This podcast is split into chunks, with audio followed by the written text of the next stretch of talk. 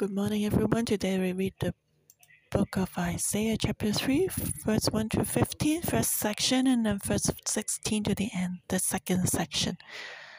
So, God spoke again in the second section for the psalm, which will last to chapter 4. Let's first read the first part of the song, and then the first section is about why God wants to judge. It's talking about why would Jerusalem become ruined and deserted, and the inhabitants of Jerusalem ask why, why? They actually didn't know why Jerusalem would be so uh, in such a ruin and they actually relied on something else they shouldn't rely on in such a situation. The inhabitants of the of Jerusalem did not reflect. So what was the problem? What was the root of the problem? What was the core of the problem? They couldn't see that. So what they what they did did not solve the the core of the issue and they created even more problems. So that was actually a huge problem. Just imagine if there's a core issue in the company and you try to use other ways to resolve the problems, it become more and more problematic. So, for example, the company doesn't have enough capital, and so the company starts to lay off the employees, but that may not solve the problem.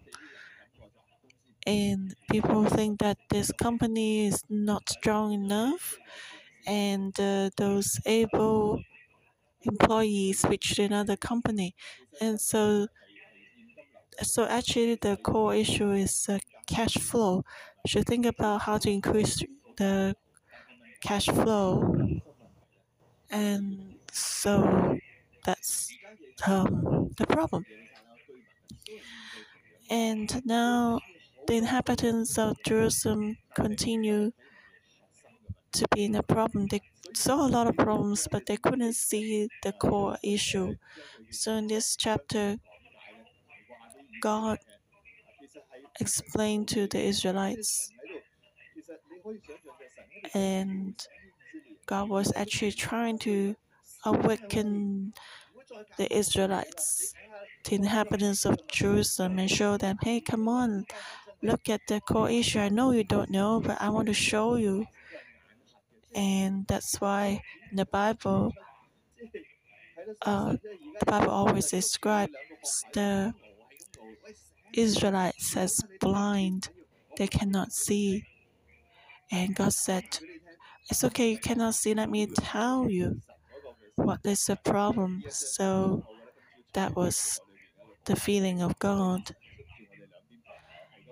And the picture for this chapter is that God is trying to shake us, uh, hold us on the shoulder, and try to shake us to your wickedness. So let's first look at the scriptures.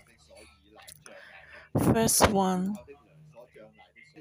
For behold, the Lord, the Lord of hosts, take away from Jerusalem and from Judah the stock and the store, the whole supply of bread and the whole supply of water, the mighty man and the man of war, the judge and the prophet, and the diviner and the elder, the captain of fifty and the honorable man, the counselor and the skilful artisan and the expert enchanter. I will give children to be their princes, and babes shall rule over them. The people will be oppressed, everyone by another, and everyone by his neighbor. The child will be insolent toward the elder, and the base toward the honorable. So, in the original language, the first verse begins with because.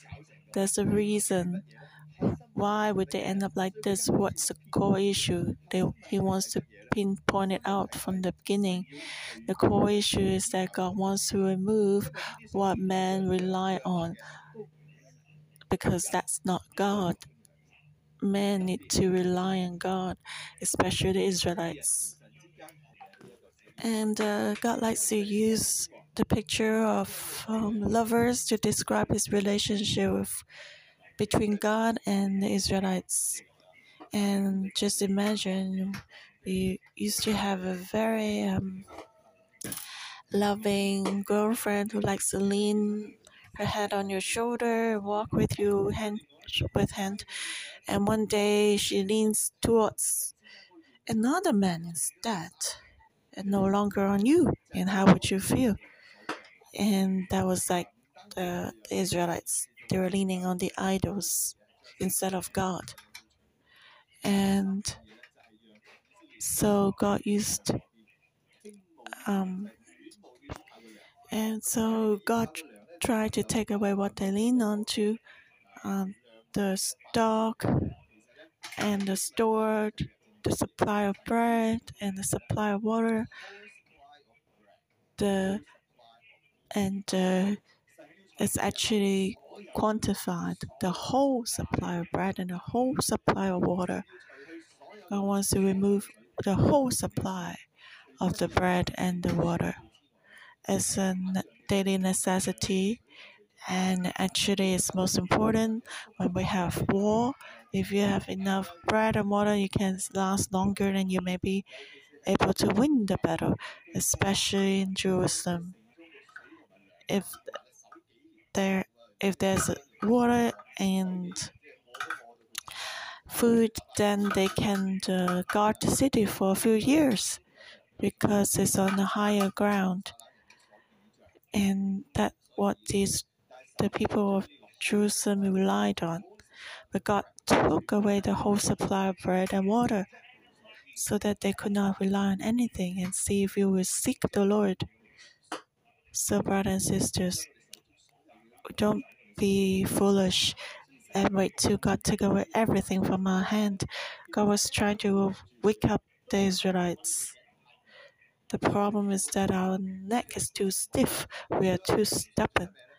And apart from the supply of bread and water, God also removed the mighty men and the men of war, the judge and the prophet, the diviner and the elder, the captain of fifty and the honorable man, the counselor and the skillful artisan, and the expert enchanter. They thought that with these people the country can survive and thrive. And so their eyes were fixed on other people.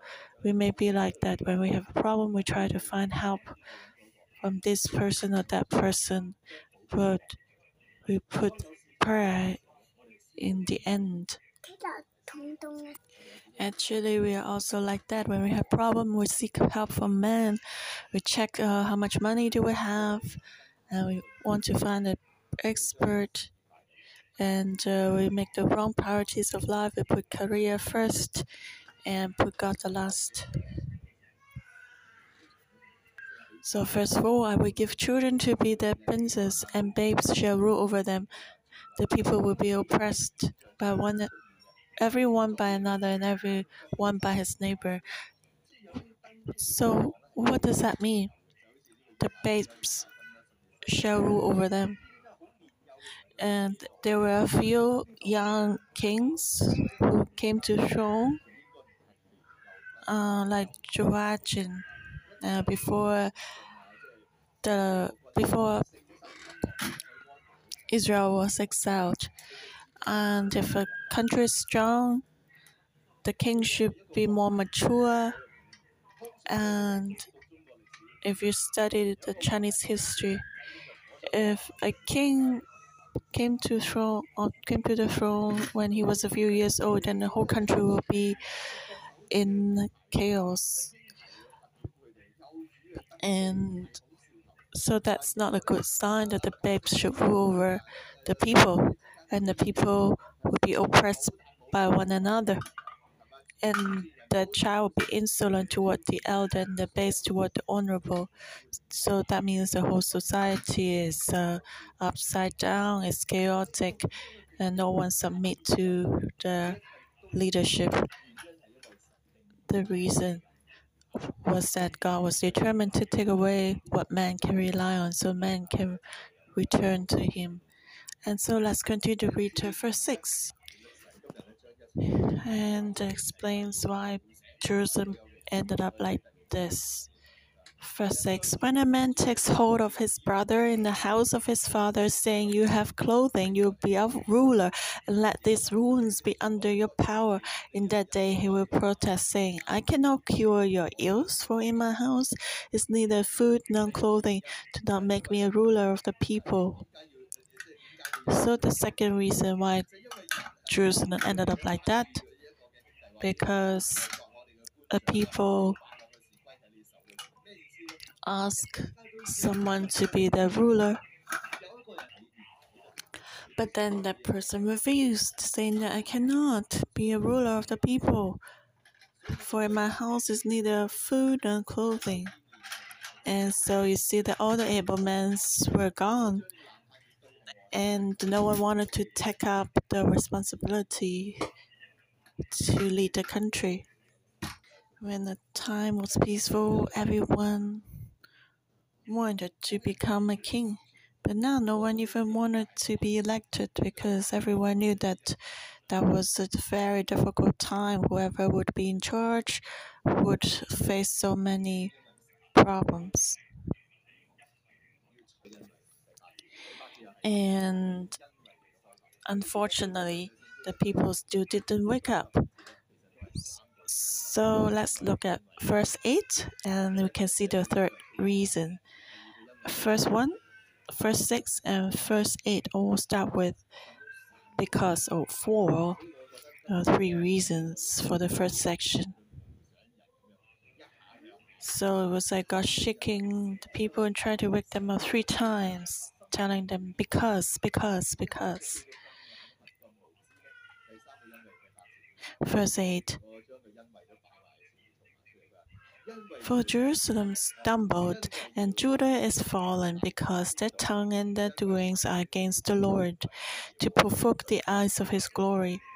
The look on their countenance witnesses against them, and they declare their sin as Sodom. They do not hide it. Woe to their soul, for they have brought evil upon themselves. So, what was the third reason, the cause of uh, the fall of Jerusalem? Because they sinned against the Lord, they stood opposite to God. Uh, maybe just like um, you know, in the office, sometimes when things are not smooth, the boss may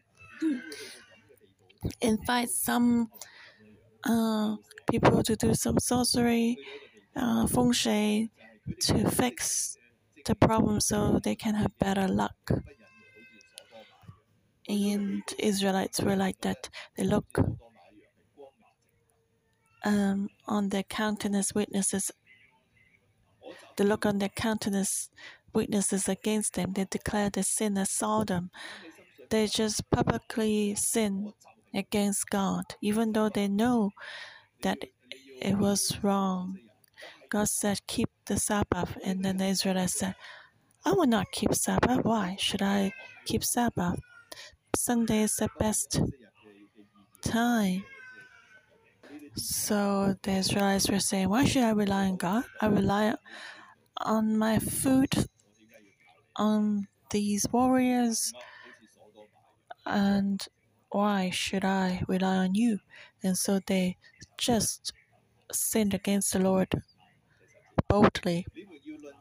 And what did God think about that? Verse 10 Say to the righteous that it shall be well with them, for they shall eat the fruit of their doings. Woe to the wicked, it shall be ill with them, for the reward of his hands shall be given him.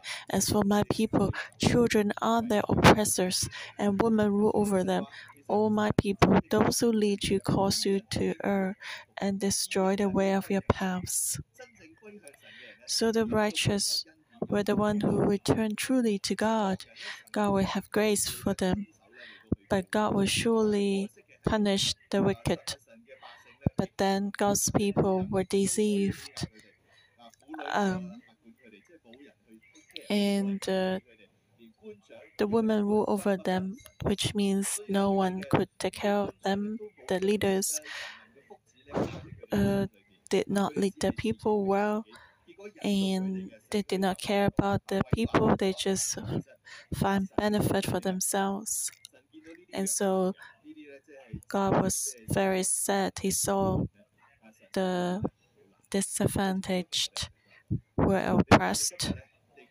And it's like this for us today too. It's like uh, most people on earth would not worry about what they eat or drink, and we produce a lot of things what we need, and we have so much food that we have to dump into the ocean as garbage.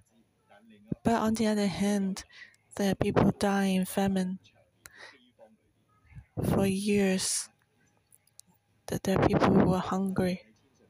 So if we see the, this disadvantaged people, the widows and the orphans, what would God think in His heart? And that's that was a picture back in the time in Israel, and also the picture we have today, also the situation. So God has to shake His people, He has to shake us so we can uh, be awakened. So God let disasters come so that people can wake up. Three reasons, three cause because four. But did the people wake up?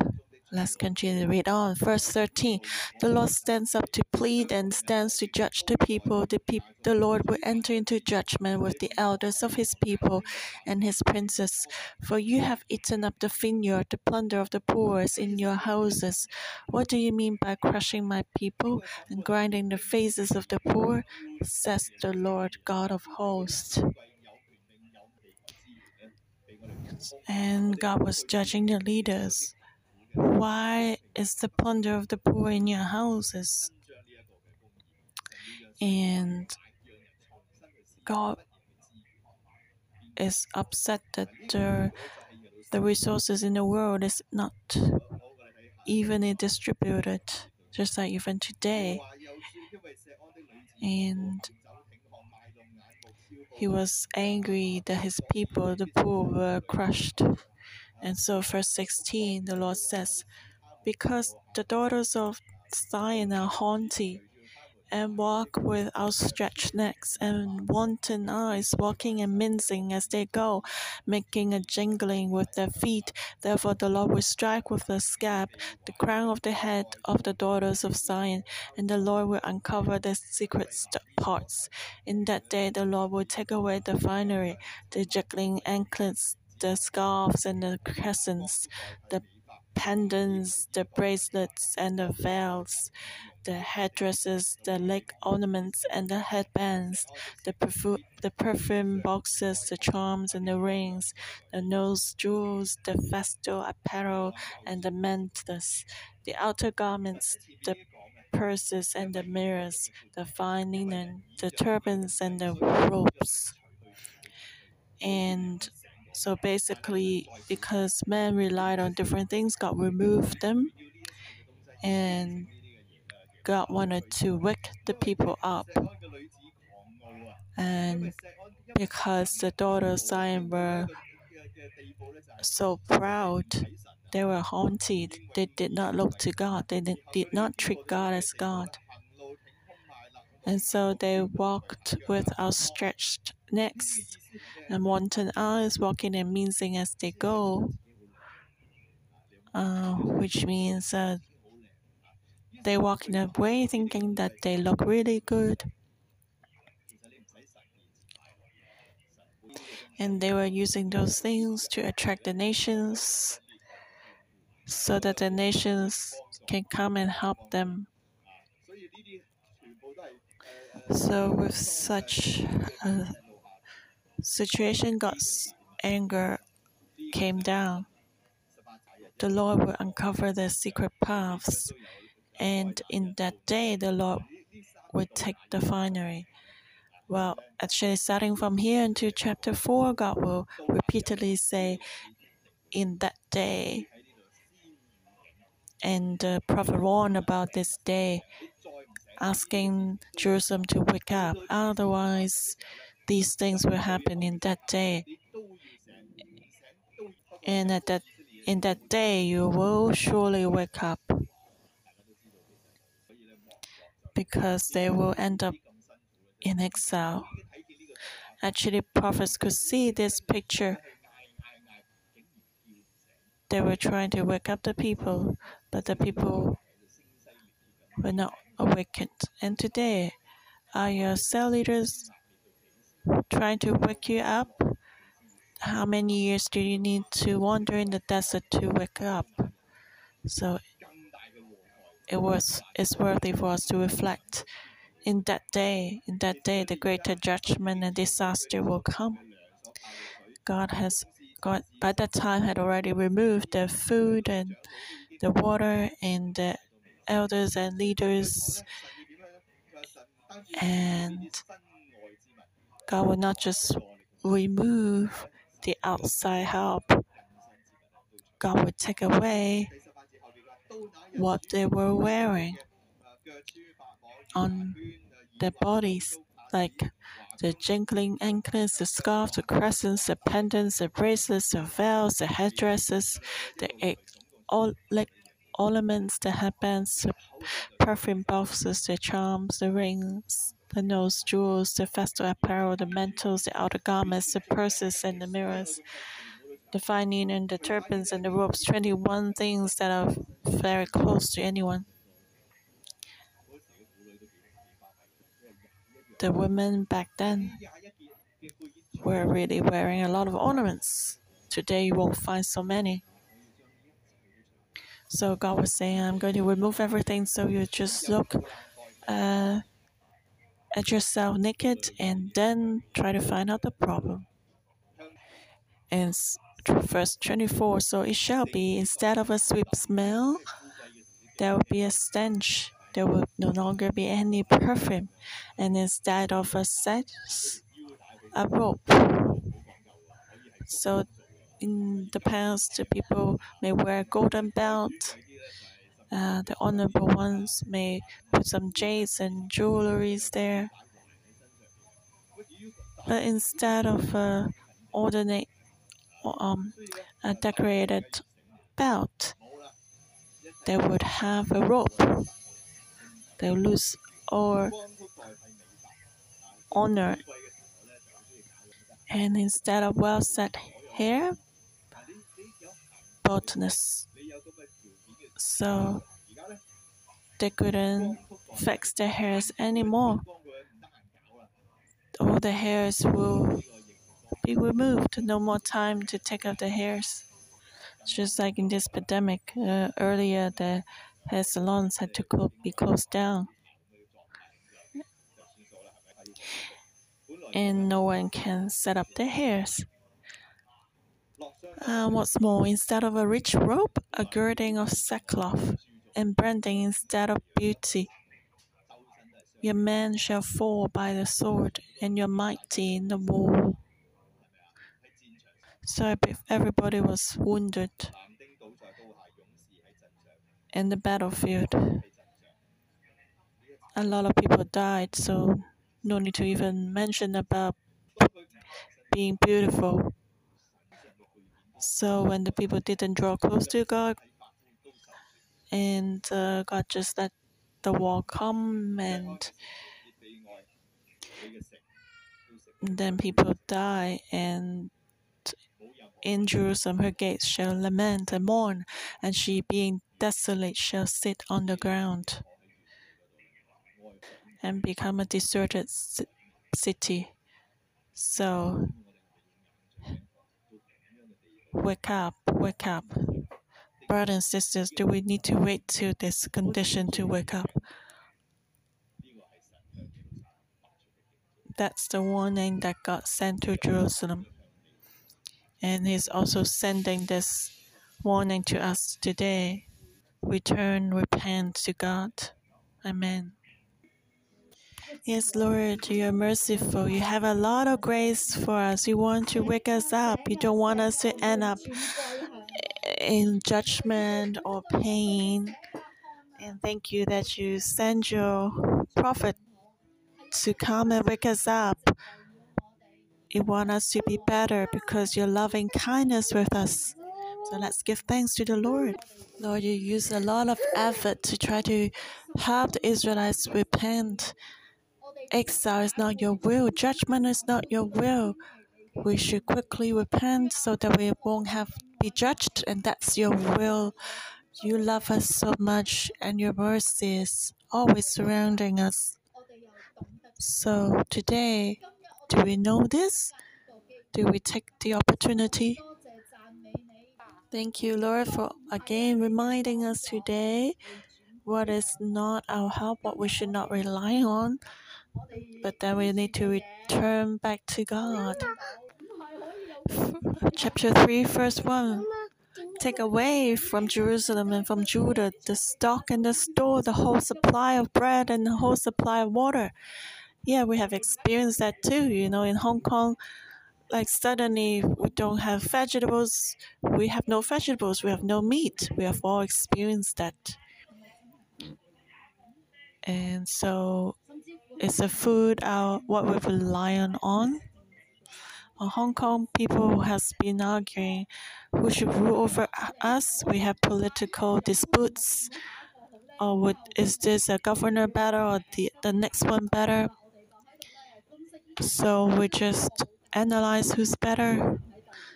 But first two, he says, God who will move the mighty man and man of war, the judge and the prophet, and the diviner and the elder, the captain of fifty and the honorable, the counselor and the skillful artisan and the expert enchanter. So can if we do not rely on food or water, and we should not rely on men, who should we rely, rely on? Only God, Yahweh. So let's find a quiet place to sit down and reflect. What do we rely on? Do we rely on God? Why haven't we woken up?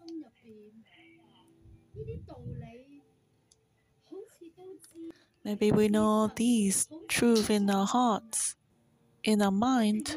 We see the reality, but still we need to be waken up. Why am I not awakened? Let's ask ourselves.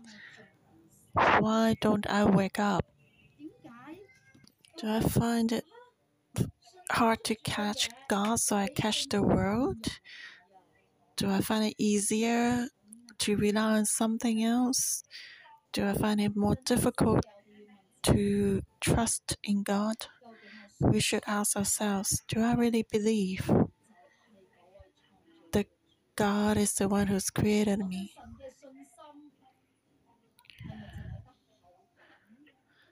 Do I only talk about faith in God when I face challenges? Do I really believe in Him? Maybe I just have a little headache. I trust in the Panadol than trusting in God. I trust in doctors and experts, but I don't quickly go to pray. I believe in what I do with my hands, then I believe in God. Today is the time to, for us to reflect again. Have we diminished God in our faith to such a point that uh, food and water and men, which God has created, we find them more reliable than God? Uh, God wants us to have a one on one relationship with Him, a close, faithful relationship just between him and us, that He will be alone in our hearts. And as parents, maybe we can imagine or feel the sadness of God more. You want fish? So, brothers and sisters, let's pray to the Lord now, telling Him, I don't want to forsake you anymore. I want to rely on you. I don't want to rely on the world anymore. I don't want to rely on the food or the water or the man or other men. Let's pray for ourselves now. Tell the Lord, I will rely on you today. And Lord, we trust in you, we turn to you, and we choose to rely on you alone because you're Heavenly Father, our only God. Thank you that uh, we cannot rely on anyone but only on you. You're reliable. We praise you. And brothers and sisters, let's also pray for Hong Kong and for China that our nation will not rely on anything else but on God. And Lord, you reign on uh, over the authorities and the leadership of our country so that we can all acknowledge you as God and return to you and not to the world and not rely on our military power or politics, but we proclaim that you reign.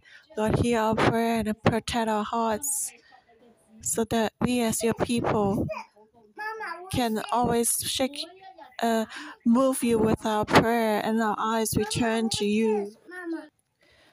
Isaiah chapter 3, verse 10 Say to the righteous that it shall be well with them, for they shall eat the fruit of their doings. Even though God removed 13 things that people relied on outwardly and took away 21 things that they put on themselves, but we don't need to be afraid as we return to God with all our hearts. God has promised us that the righteous, it shall be well with them. When we are willing to trust in the Lord, God's promised us that it will be well with us. We shall eat the fruit of our doings. As long as we trust in God and that we don't rely on anything else, God will bless us so we can eat the fruit of our doings. So let's pray for ourselves and pray for Hong Kong. Jesus, we thank you for giving us this chapter, this word, you're telling us that the righteous shall it shall be well with them and eat the fruit of their doings. May the Holy Spirit help every one of us to trust in the Lord more and to rely on you more. And we know that we trust you, we have all the peace and blessings and help everyone, especially the children in Hong Kong, give us this peace in Jesus' name, I release the healing power into the, the children so that they can have peace from you. They can know you and take away all the sadness and sorrows and fears. Give your peace to every family. They can, they can rely on you more. And as they rely on you, and trust in you, they can receive the peace and blessing. All the all the um, worries and sadness, depression will go. Thank you, Lord, for hearing our prayer. In Jesus Christ's name, Amen. And the morning devotion will end here. May the Lord bless you all.